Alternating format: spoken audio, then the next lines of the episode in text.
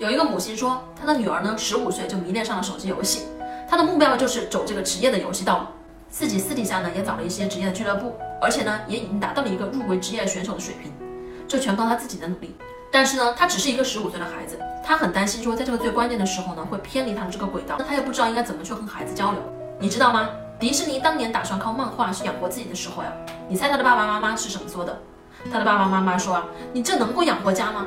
画漫画这东西能养活家吗？不靠谱呀！结果人家呢，慢慢的画出来了。当然了，你说这是一个成功的案例，那有很多人是没有画出来的，对吗？但是你知道每个人是怎么成熟的吗？每个人成熟的过程呢，可能就是他尝试一个自己要做的事，没有做好，慢慢的就成熟了。他可以找到自己想去做的那个正确的方向，永远呢在跟父母对抗。当他消耗一大半的能量，永远在跟父母对抗的时候，他永远都不会成熟。他做的所有的决策，都是为了说，只要不跟我妈一样就好了。这是一个非常悲哀的话题。橱窗里有我为大家精选的育儿书单哦。